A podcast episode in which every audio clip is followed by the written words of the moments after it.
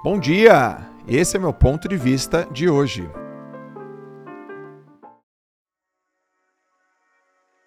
Eu tava treinando pro Ironman, tava segurando aqui na bike, eu tava 51 km por hora. Passei no buraco, caí, quebrei minha clavícula em três partes rompi todos os ligamentos do meu ombro esquerdo, tomei um rasgo nas minhas costas de 30 pontos e muitas escoriações. Fiquei no chão da marginal de São Paulo durante três horas. Eu tenho formação em hipnoterapia e eu fiz quatro auto-hipnoses em mim: uma no pescoço, uma na lombar, uma na minha clavícula e uma no meu corte para eu não sentir dor. Eu não consegui fazer para não sentir dor, fiquei com dor dois. Fiquei mal, mal, mal. Peguei meu telefone, liguei para Larissa, jogado no chão e falei assim: em vídeo. Eu falei: eu caí, me acha que eu não sei onde eu tô. 21 de novembro de 2021.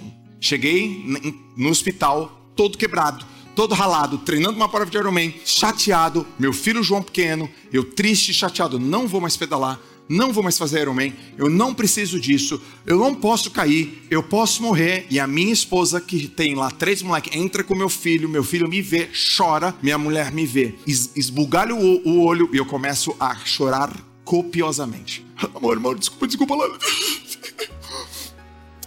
Eu não queria cair, eu não queria cair. Desculpa, amor, eu tava treinando, eu tava treinando, eu tava treinando. Minha mulher, num lapso de iluminação, diz assim para mim: só cai quem tá em cima da bike.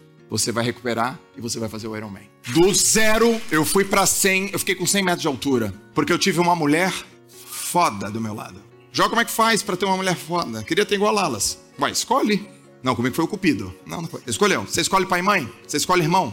E esposa? E marido? E trabalho? E o lugar onde você mora? Naquele momento, minha esposa escolheu o lado da força. Foi difícil? Foi. Doeu. Eu tava quebrado, galera. E eu aprendi com o Carlos Drummond de Andrade o seguinte: a dor é inevitável, sofrimento é opcional.